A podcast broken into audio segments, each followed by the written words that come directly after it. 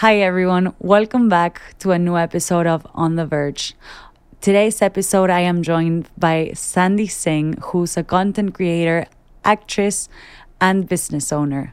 We will talk about a lot of topics that I think will be very useful for you during your 20s, including her journey quitting smoking, her love life, and some advice for you in this complicated decade. The podcast is now available on all platforms. Hope you enjoy it and thank you for listening. This is On the Verge. Sandy, welcome to On the Verge. I'm so excited to have you.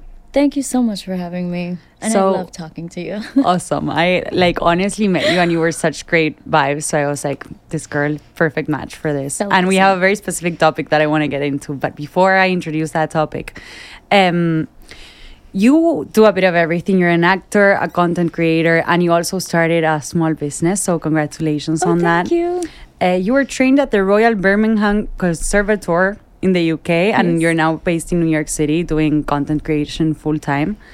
Um, I think you are a great, honestly, energy on the internet because we were just talking about this that keeping it authentic is kind of the way to go on the Yeah. internet now. And I think you're like so yourself, and that's very admirable. So, love that for you. Thank you so much. I it's what I also want to see on the internet. yeah i think um to get started a bit of the point of the podcast that i told you about is to have real conversations about the 20s what they feel like what people go through because even though we're not really experts on anything i think relating to other people on a very human level of what you go through uh, is the best way to not feel alone yeah. so until now, what have your 20s been like? What are the biggest challenges and lessons that you have taken away? Oh, honing my confidence. I think uh, in my 20s, if I just turned 30, by the way, like four days ago. No way, you just turned 30. Amazing. I thought you were still 29. Oh, ah, well, I love guess I love your birthday was very recently. Yes, very. But um, I think in my twenties, in the beginning, I was like, "Oh, I know this, I know that." I want, like, I was so confident to the point where it was wrong. It was like, no, you you need to explore that. So I think um, like five, six years into my twenties, it was about. Um, in the beginning, I quickly like woke up. I was like, no, I don't know that. I'm gonna go in, not knowing, and let's see what happens. So uh, learning to be open and receiving from anywhere I go, anywhere in the world, really helped me. And um, having like great people in my life, really, um, the people who stuck there for me, just showed me that um, I could just go and do what I want. And Yeah, I be love that. yeah This was such perfect timing because I didn't know you had just turned 30. And I think that's even more perfect because you just closed the decade. So, yeah what energy are you bringing into the 30s because i love the fact that it's kind of changing in society where women were turning 30 and they were like oh my god i need to have kids and what like get married and all that shit. And now i feel like women are excited to turn, turn 30 more like there's new most of my coming. friends they were like because they're older they were like oh you're gonna love it here. You're gonna love it. Yeah. and then the friends who are younger they're like oh my god. And they're the ones who like don't get me wrong i had my breakdown. I cried. Yeah. but i cried, cried no. a couple months before and then a couple days after. But like in between i started s- shifting my mindset like i'm already 30 yeah. Like my my uh what is it? The the sun that aligns when you were born? Like oh i don't know. Like I, I don't I don't know mean. much but I, my sun is Aquarius. Okay and so that's when it aligns like every year on your birthday aligns how you, when you were born. So I was like oh my gosh just wait until that moment and celebrate this new birth. Yeah it's a rebirth. It's a rebirth. Yeah. So the the 30s are gonna bring good energy i'm sure yeah and you look so. so good. You're like better than you. ever. The Thank 30s you. are the new 20s for real. It's like the 20s with a less crisis, I would say, less Yeah. quarter life crisis, Yeah. which is what this podcast is about. Like, look at look at this. Yeah, this is was so literally a product of the quarter life crisis. Um, I guess uh, another topic that I wanted to talk a bit about is like you're an actress and a content creator. Mm. What does this sort of self-expression mean to you? Because these are very like creative ventures, but also you're putting a lot of your personality and your emotions into it. Yeah. What does that mean to you? It means it means so much to be honest. I sometimes I can't put it in words. And in terms of acting, I know when I get that role, it's not Sandy. I have to build that person. And so for instance, um I had done a show and it was very deep. It's about sex trafficking. Oh, wow. Yeah. And so I dove into that to the point where I was having dreams of myself being trafficked. I kid you not. I, I wake up and I write it. I'm like, oh my gosh, this is, th- these are clues. So in terms of acting, I have to transform into someone else. And that means a lot for my creativity because I can just go there and I can do the work to uh, really like physical things as well. Biting my nails. Sandy would never bite her nails, Yeah. but Anya bit her nails. So I was doing things like that, which I love. I devour in the creativity. And in terms of social media, that's um that's my personality. That's uh, like a little piece of me. Um, and uh, that's what I choose to share with everyone else, vulnerable or not. I want it to be real. As can I curse? yeah, I want it to be real as fuck. This is trying to be as real as we can. So yeah. Oh, yeah. I wanted to just let loose and show myself. Okay, when I wake up, here's what I do. This is how I'm gonna do my hair. I'm like in like my crusty little face, and then when I take a shower, and then boom, that like, you know how they had those transition videos Yeah. when it was so popular, and then you're like pulling a shirt, and then boom, it's a transition. Yeah. I loved all the all the creativeness that people shared with each other on TikTok and Instagram. Um, that I was like, oh, I'm gonna do that, and I enjoyed being vulnerable in front of people because the special people that I meet in my life are the ones who are vulnerable to the bone, like to the Yeah. T, and I still have them in my life, and those Yeah. I energies I, recently attract. talked with someone about this that it's vulnerability might be perceived as a weakness at first, but it's actually a maybe your biggest strength. Yes. And only when you're feeling very comfortable in your own skin, you're able to bring that out. Because when you're feeling really insecure, you're not willing to go there. yes, insecure and tense. Yeah, it takes good self esteem to go there. And I think that's wonderful. Absolutely. Uh, and on on this same lane you're talking about choosing to be vulnerable as well you recently opened up with social media and we chatted a bit about this because for me it was a topic that i was like that's so cool that she's doing this Mm. uh, you mentioned you quit smoking weed Yeah. and you, you decided to make this public um, why did you quit smoking and why did you share it I quit because I think you know how snakes shed. Yeah I think it was skin, that yeah. time for me to shed. It's been a long time. Like I know family members might be listening or watching. I'm sorry, but um, I've done it for ten plus years. yeah wow Yeah, and uh, I've had so much fun. I've met so many people. I've done so many awesome things. But great things must come to an end, right? and I decided to stop because it affected me the wrong ways. So I've had like really great highs most of my life. And then for the three months before I said, okay, listen, I'm gonna quit done. yeah it was it was so bad. All all the panic attacks and I've never have panic attacks. All the um like oh shit i don't want to leave the house. I don't i don't want to talk to people my voice is like stuck in one color. I need it to open up and i i can't.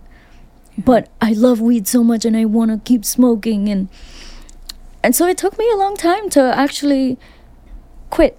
I tried a couple days and then i failed. Tried a week, I failed.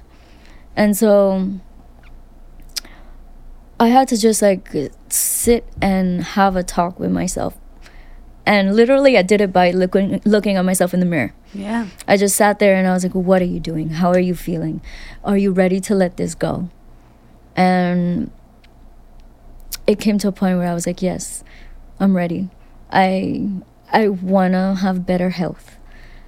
And also it fucked me up because when when I wanted to go jogging and running like if I'm running for the train or just jog for fun, I can't do it for like 30 minutes and so it's embarrassing because i'm like oh i need to sit and i'm like Yeah. damn i'm i'm this young and i feel this way Yeah. i don't ever i don't imagine 40s like what how am i gonna where am i gonna be at Yeah. I think you bring up many interesting points. The first one is like trying to quit and failing. You mentioned in your videos, in one of them, you were like, people usually say like weed cannot be addictive. Mm. But sometimes habits can become an addiction and it can for sure be a habit that's really hard to quit. And chemically, okay, it's not addictive. Yeah. First of all, why are people getting pissed? It's like no one's telling you to quit smoking. Like yeah if you smoke, like, whatever. bro this is my journey But for you, it was like you found maybe I don't know. Correct me if I'm wrong, but maybe you found once you try to quit, you were like, wait, maybe this is more of a part of me than I thought it was, and I don't want it to have this space. yeah Um, i felt so weak yeah. going back to it i'm like no this is this is not me this is not me And wh- where where did that need come from? You think? I think um also getting to the point where I'm gonna be 30. I know people smoke for a long time. I, I, have, I have friends in their 40s and they're still smoking. Yeah. They're thriving, and I'm like, great for you. You can do it. Yeah. Um, That's why also FYI, like this is not a you should quit smoking. yeah, I'm not telling anyone. yeah, do whatever whatever you Basically, want, but maybe some if you're people considering felt so attacked. Why? They were like, Like- "Oh, you smoked the wrong thing. You were smoking Reggie. You were smoking like the bad stuff," and I'm like, "You just don't know. You don't understand. You Yeah. don't know me." Why do people feel so attacked? It's like So no one's telling you to do anything. But I'll tell you though, like we we spoke about vulnerability. I was shaking before I posted that specific video, and usually I don't give a fuck. I post whatever I want, and the reason why is because I have also my personal friends on Instagram, and some of them really know me for smoking. We've mm. met from smoking. When they come hang out with me, I have it. And I'll be like, yo, you want to take a hit? And then that's when they smoke, is with me. And so I was scared to share, like, I'm, I'm moving on and moving forward because I didn't want them to, to be like, oh, she's changing. Like, we don't want to be friends with her anymore. Yeah. And maybe you are changing. Maybe it's a part of a change, but it's a for you a good one and Yeah. Whoever wants to still be your friend great and whoever wants to just Exactly. do something else go ahead but i mean it's part of your journey and i think it's very valuable in you sharing it because i also saw a lot of the comments and there's always like the idiots that are salty about everything it's like no one's debating anything here but a lot of people felt very supported and like related to what Oh you were my gosh. saying. This uh my dms every single day is like how did you do it? What, uh, how did you survive the withdrawals? Can you help me? Please i've been smoking. I'm trying. A lot of the messages even to this day to this morning and people with blue checks and stuff like they're like yo i i appreciate you sharing your story. Yeah. i was once there. It- the dms are very very very supportive. Yeah, because people, I think, want to hear if it did something good for you, and Yeah. maybe they're trying to quit themselves, and just seeing that someone else who did it for so long and Yeah. was kind of dependent on it stopped doing it and feels good. Yeah. Well, do you feel good? Like, what changes? Oh my god, you? I feel so good. I have a lot more energy. A lot more energy. I feel level headed. I can think clearly. I can literally come in and do this and like feel chill and cool about it. I'm not anxious. I'm not like um prepared in a way. I could just Yeah. go with the flow. Usually when I when I smoked, it's like okay, I I expect to do this and I expect to say that and that that that, that. and this that just I don't know. I I shed that. It's gone. It's like I don't give a fuck. Yeah, that's awesome. I I'm have really I do a lot more things now. yeah. So you see, you're reaping kind of the benefits. yes. Is there something to this day that you're still struggling with in terms of qui- of quitting? Um. No. So you're, I think you're I'm, off it and you're like, I'm really bothered by the smell. Is that bad? Like uh, I used to, I used to like when I smell some good were like- weed, I'm like, yes. uh." and now when I smell it on the street and stuff, I think like, I don't know, the, mm, if the government, whatever, they put like some weird shit inside, or like they they don't wait it till it, government. if they, if they don't wait till it's like fully dried or whatever, they just pick it right away and then put it in some kind of incubator or whatever. But it smells so toxic and so bad. And people who mix it with tobacco or grabba, I've done all of that and I've tried it and I know it's so strong. But like from the outside perspective now, I'm like, oh my gosh, it, I, I need to run away from the smell. like, Like, I'm "Bye." nauseous. and for your social life because i imagine I, I see for the people who kind of smoke regularly it's kind of what you said like your social circle will be also probably getting high often and Yeah. you, when you go out maybe you're smoking has it changed your social life has it changed your circle or are were you surprised? It kind of changed my circle. yeah fair that i mean that makes sense I had some, I still have them in my life, but we probably see each other maybe once every six months. And when we do, it's like for a couple hours and that's it. It's like, damn, we used to hang out every day. We used to burn every day. But that's the thing. Like, we meet up, we smoke, and we go get food and we go get drinks and walk around. But it did change. And I'm I'm happy about that because I was afraid that the temptation would get back to me if I'm with that person and I'm like, damn, I love the vibe of when we used to smoke. Hmm, let's do it one more time. yeah So maybe maybe that a little bit I'm I'm struggling with like Yeah, the fair. temptation of being with the the people that I love who are still smoking and thriving and like Yeah. doing good. I I don't want to slip back into that. no and that's probably also a, a spot where you f- found comfort for so long yeah. that suddenly you don't have that or you have it but it's like it it entails that Mm. part that you want to leave behind so it's a struggle to say like oh quitting weed also means kind of distancing myself from certain things yeah. um but i think it, it it's only natural that once you cha- kind of change what you're looking for your surroundings will change Yeah. that's only normal Yeah. Um, so you mentioned kind of this conversation with yourself. If a person came to you and you, in, in your DMs and stuff, people that are telling you how did you do it, you had this conversation with yourself in the mirror. In the more practical aspects, whenever you wanted to smoke in the beginning or whatever, what what helped you to actually do it besides, or was it fully just mindset being like, I ain't doing this anymore, like ever again? Mm, it, it was kind of like I want to have discipline, so I'm gonna tell my mind. But something physically that helped me was journaling. I just have to write. I write most of the time. I've I've had um no I, I still have them like stacks of journals i even wrote poems about weed like like when i'm so high and i'm like wow life is amazing like i i just write anything and i'm like you know what the writing is gonna help me so i i write my journey like hey i'm gonna start this now. I'm gonna miss you. And i'm writing poems now to weed. Like i'm gonna miss you. I'm gonna miss the feeling. I'm gonna miss this and this and this. And then a couple weeks later, I find myself smoking again. And I'm like, oh, Oh, no. and then I come back to that, and I'm like, oh shit. I remember how I felt when I wrote this, and I'm I'm anxious from smoking this thing that I have with my friend, and I I don't want to feel like that anymore. I like literally my breath would be. Like, Mm. I felt like I was breathing like that, and, and then I would be like looking around. I'm like, "What's in this weed? Like they they, they put crack in it." Yeah.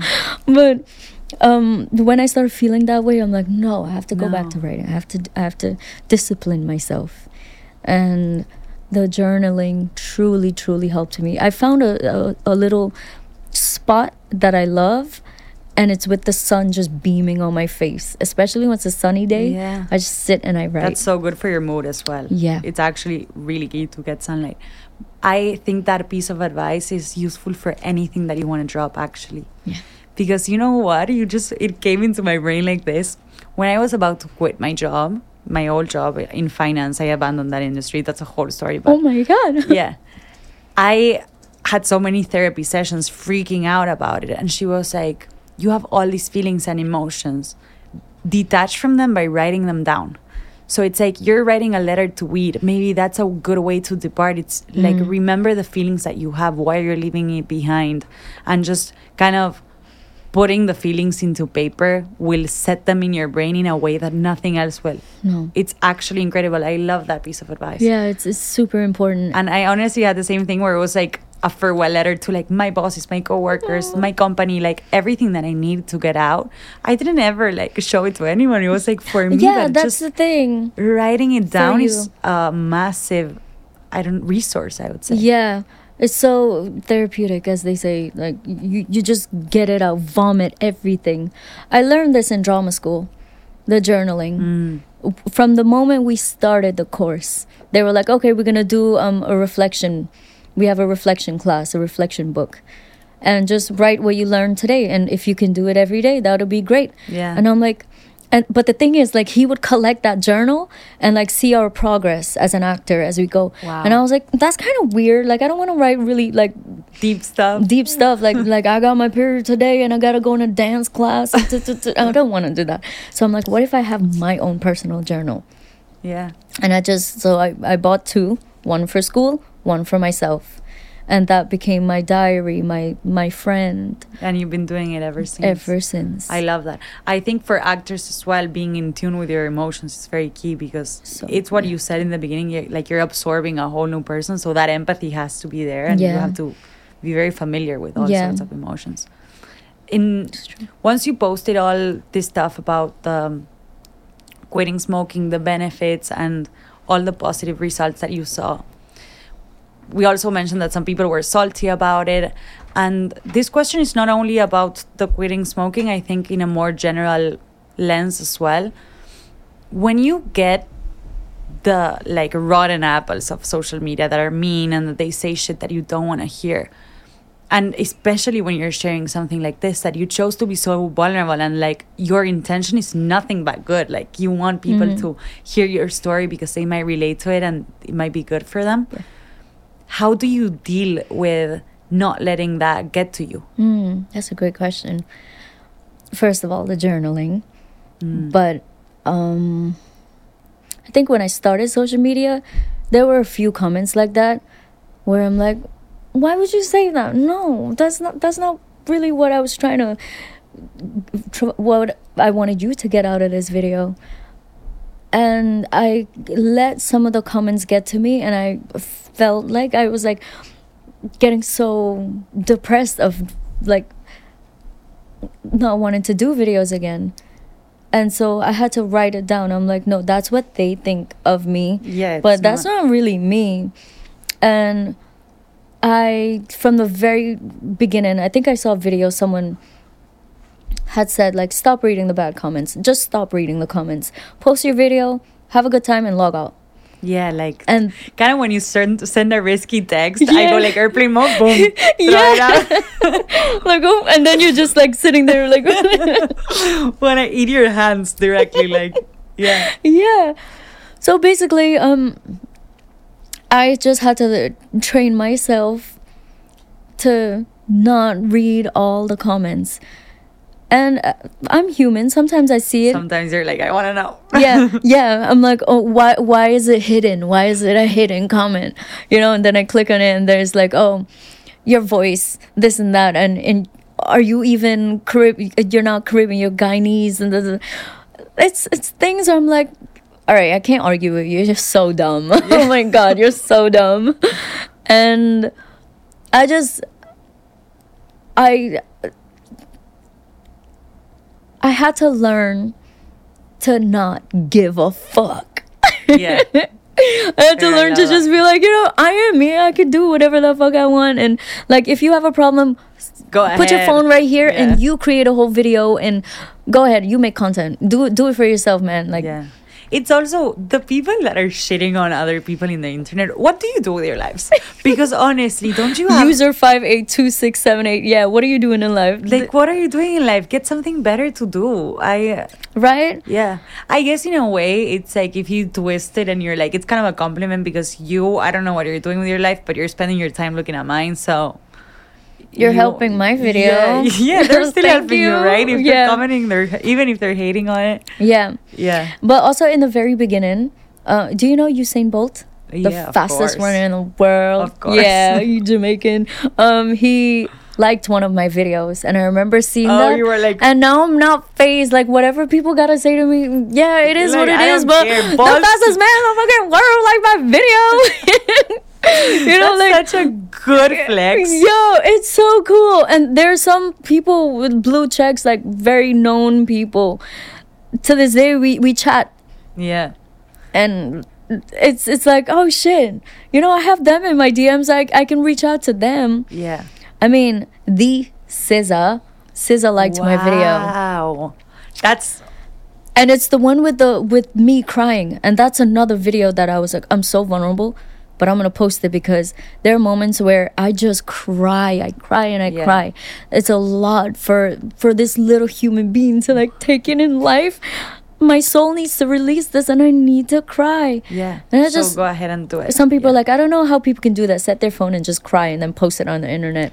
It's Yeah. like, all right, I, do- don't want to talk to you. Yeah, this is why people follow you. It's what I mm, kind of mentioned in the beginning that you're so authentic that people can relate to you. And when you share the quitting smoking, that I, I think it's the thing that I saw, and I was like, she's amazing. And like, Mm-hmm. that's so brave that she chose to share this because there's so many people that are going to have shit to say, and you always know that.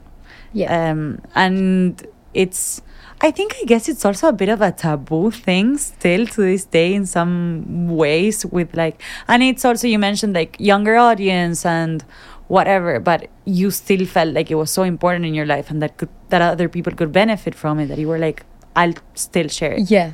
And that's honestly, cheers to you. That's amazing. Thank you. Thank you.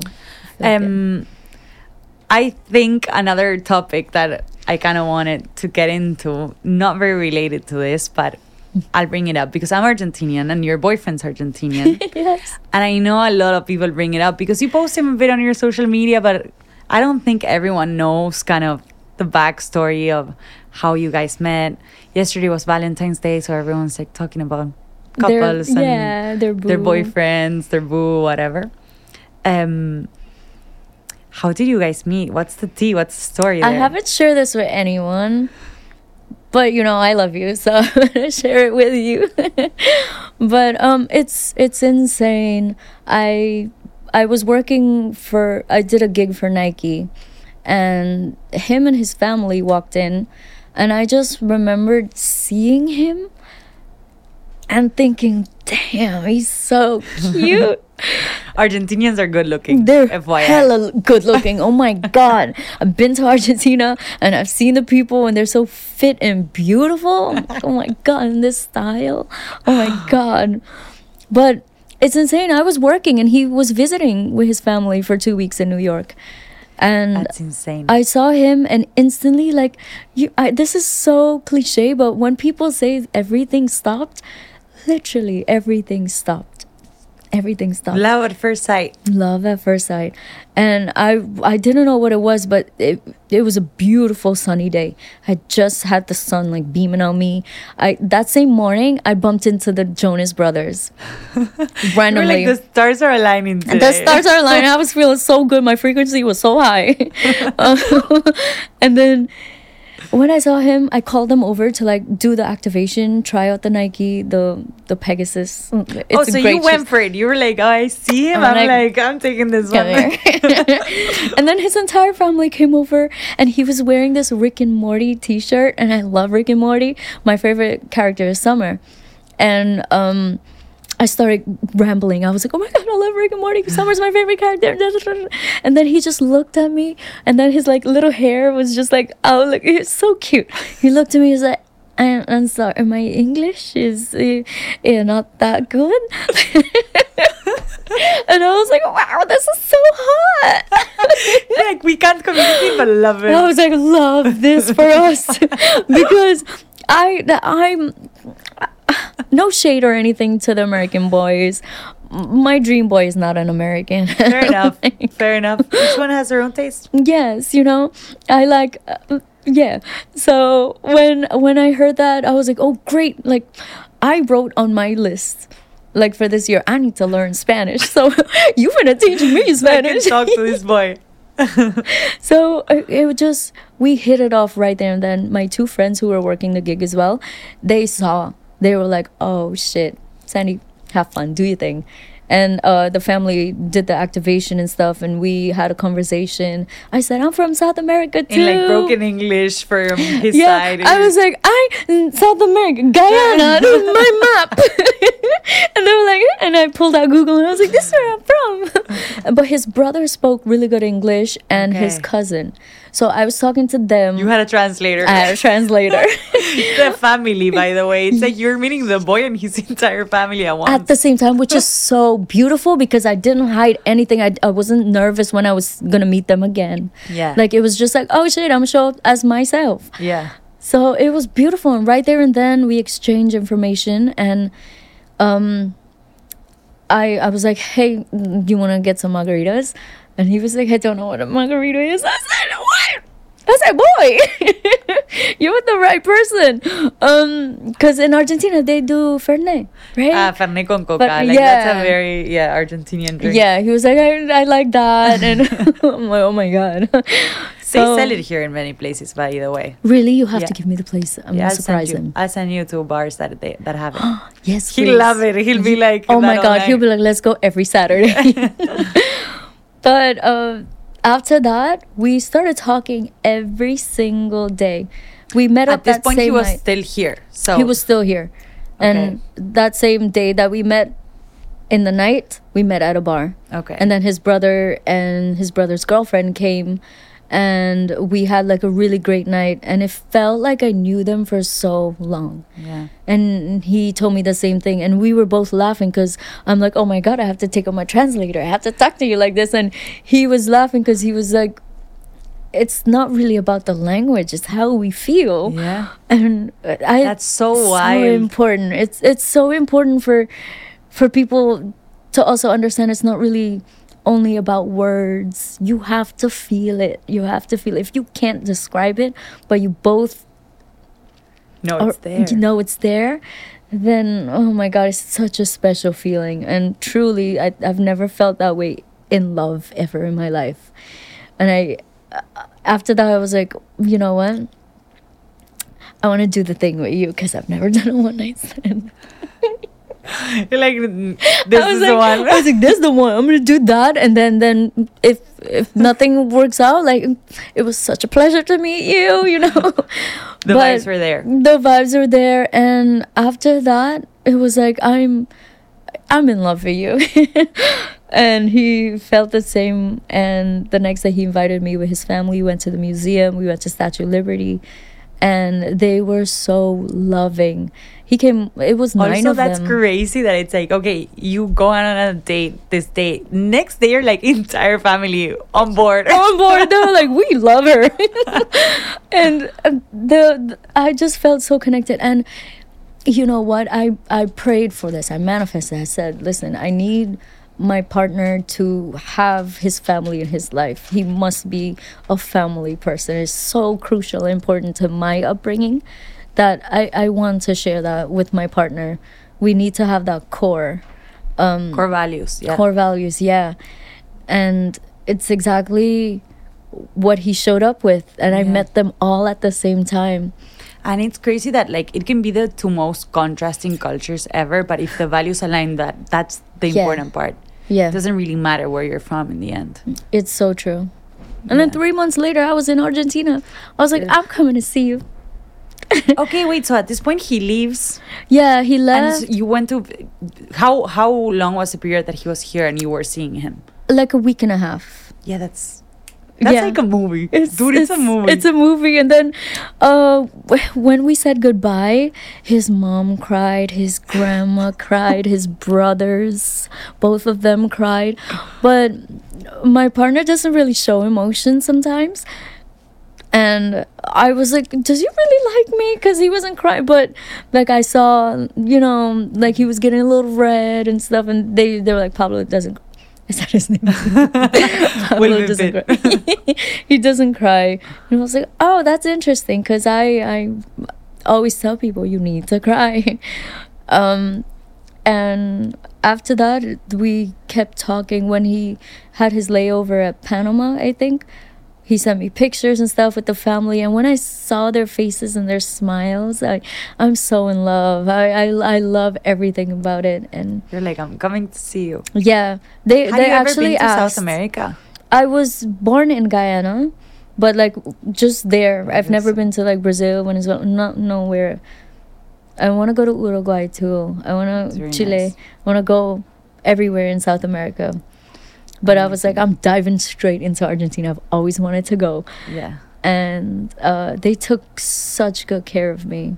I I landed in Buenos Aires. I spent uh, three days in Palermo. Okay, it's nice. So beautiful there. is It's so nice. beautiful. Buenos Aires is fun as well. It's so fun. It's like a mixture of London and New York and Paris. It's it's a mixture of everything. Yeah. I loved it and yeah, I went to his hometown and then after that he was like, Great, I'm gonna move to New York.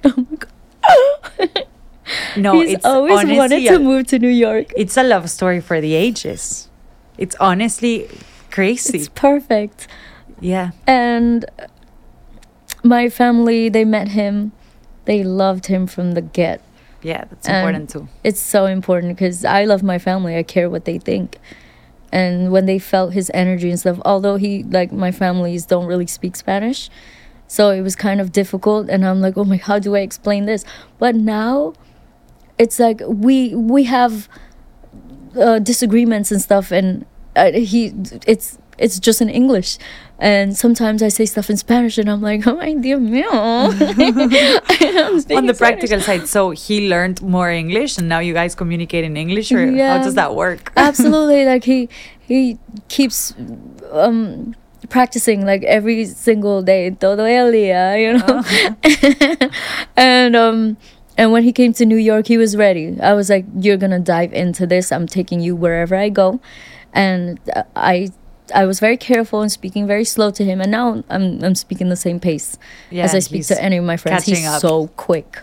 And I love his little accent though. Sometimes he was like, You have to correct me. And I'm like, No, I think it's hot. oh, I think having an accent is like one of the most important things to keep because it just shows so much about who you are. Yeah. For me, it's a part that I'm like, I would never want to shed because I love your accent. It's an amazing part of who I am and so fundamental as well. yeah. And it's it's inviting in a Yeah. way that I feel comfortable. Like when I hear an accent, I Yeah, feel so you already know they've been through a journey because they're far away from home. So anyone that you hear with an accent, Yeah. it's like, okay, they've they've lived Yeah, I've been through it. All right. Yeah. You you you're learning a lot.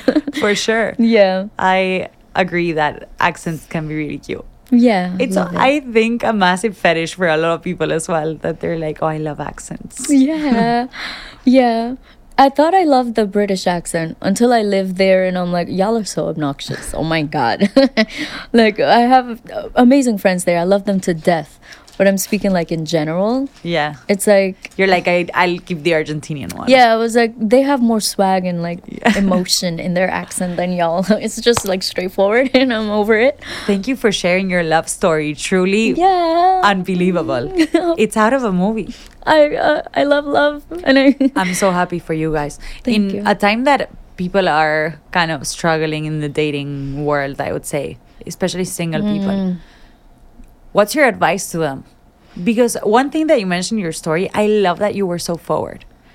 And you were like, I I, I make know the move. vibe is yeah. Mm-hmm. honestly i've been single for like 10 plus years by choice and i was I, I get it but um that's that's the that's the thing it's it's happening to that person for a reason. Like you're not finding your right person yet because there's some things that you need to work on within yourself to then attract who you want. So I would tell the people who are finding it very difficult and frustrated and like, oh my god, I'm getting older. Like I need to have this baby. I need to d- chill, chill, chill. Spend time in nature. Do something. Go for a walk. But don't think that's all that life has to offer. Maybe your destiny is not getting married or having children, and you don't know that yet. Yeah. Or maybe it, it will come like next week. You never know. Yeah. But I agree. Taking out a bit like the focus from finding happiness in someone else. Find it first for yourself. yeah, And then you will know. You were probably in a spot that you also knew what you needed and wanted. yeah, And that's why the story is so kind of mind blowing and it seems out of a movie, but you lived through a whole journey before that Yeah. that got you to be able to be in that spot yeah. and really go for what you want. Don't but get me wrong. recognizing what you want. Yeah, I I did the whole heartbreak thing. I I cried for months. I was there. I was there. I'm like, damn, I could never find anyone else. I'm not meant for anyone else. And as soon as I start doing inward work, that's when I'm like, oh shit, that heartbreak had to happen for a reason. That person's not meant to be in my life. I gotta let him go. And as soon as that happened, months later, I met my partner because I was ready. I was ready. I was beaming. I was just giving off that energy. And he felt the same way too.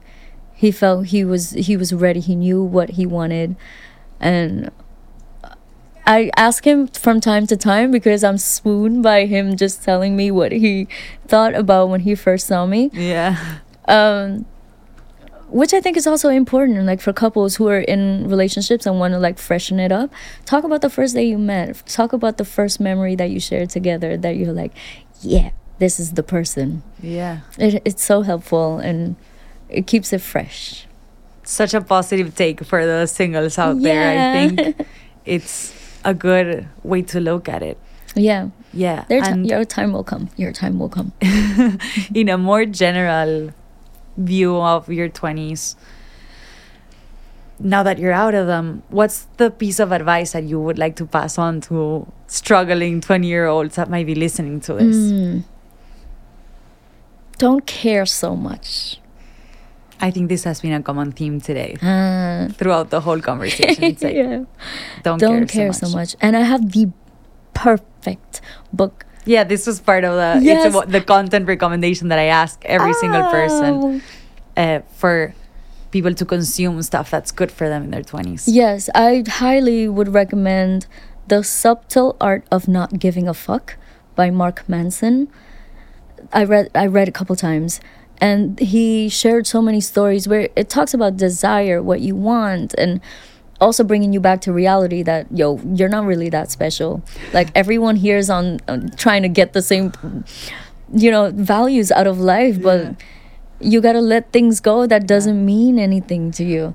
And truly if you even people who you know who like to smoke and read this will unlock so much for them or people who don't you know sit sit out in the park sun sit in a comfortable place and read don't read the whole book the, the same day don't do that don't go Okay. fast take your time Absorb it. Absorb One of my best friends has actually mentioned this book to me, I think more than once. So I might need to dig into it. it's really really good And that's a, such a key word that you're not that you're not that special. You said that You're the not that phrase you're not that special and maybe your family told you you're special, your partners you're actually not. Yeah. Your experiences are mostly super universal. Yeah. So It's just yeah. what seven billion of us on this planet, Yeah. or eight billion. I I don't know what it is, but we're all here for a reason. We're we're trying to navigate this thing together on this floating rock. Like we're not that special, but I think the thing that makes us stand out and to be special is um, knowing your purpose, basically, knowing what you want in life, and and that will keep you going. That will keep you going through. it has taken you far because you're honestly amazing. Uh, Thank you so much. with your whole personal career in social media, the acting, the starting the business, that takes so much of your energy and just dedication and hard work. I love people like you. I love the content that you put out. We need that shit. Yeah. We need people who are loyal to themselves and are willing to share even the struggles, the hard parts. Yeah, Um, absolutely. Thank you so for thank you saying for all that. that. and thank you for giving me this vessel to to say that and being here to have this conversation with me. You're really Thank cool. you so so much easy for to talk to. Oh, I appreciate that so much. And you are wonderful. I'll love to have you, again. We could talk for hours about so many Whatever, things. we could have tea and crumpets. Yeah. and- we got a scone for free before coming We here, got a so we scone came for with the right vibes. we'll get another one for free next time. We'll always go when they're closing, so that yes. yeah, that's a tip. Go to cafes when they're closing and then just, you know, hang around. They'll That's another tip for your shit. twenties when you're broke and you have no money and you want pastries. Go, Go to- right before they close. Yeah, take that away. Sandy, thank you so much. You're the best. Thank you so much for having me. and thank you everyone for listening. Hope you have an amazing day, week, whatever. yeah. and- Love and you. Love life. Bye.